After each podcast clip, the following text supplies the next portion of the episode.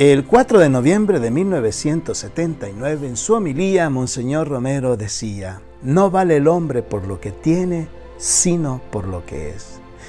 En una reflexión antropológica de profundas connotaciones, Monseñor quiere destacar lo importante de la dignidad del ser humano. Y es por eso su vocación de profeta, de denunciar las injusticias, de denunciar todos aquellos atropellos que pasaba contra la dignidad del ser humano. Por eso el hombre, el ser humano, vale por lo que es, no por el poder o la riqueza o la fama que pueda llegar a tener. San Oscar Romero ruega por nosotros.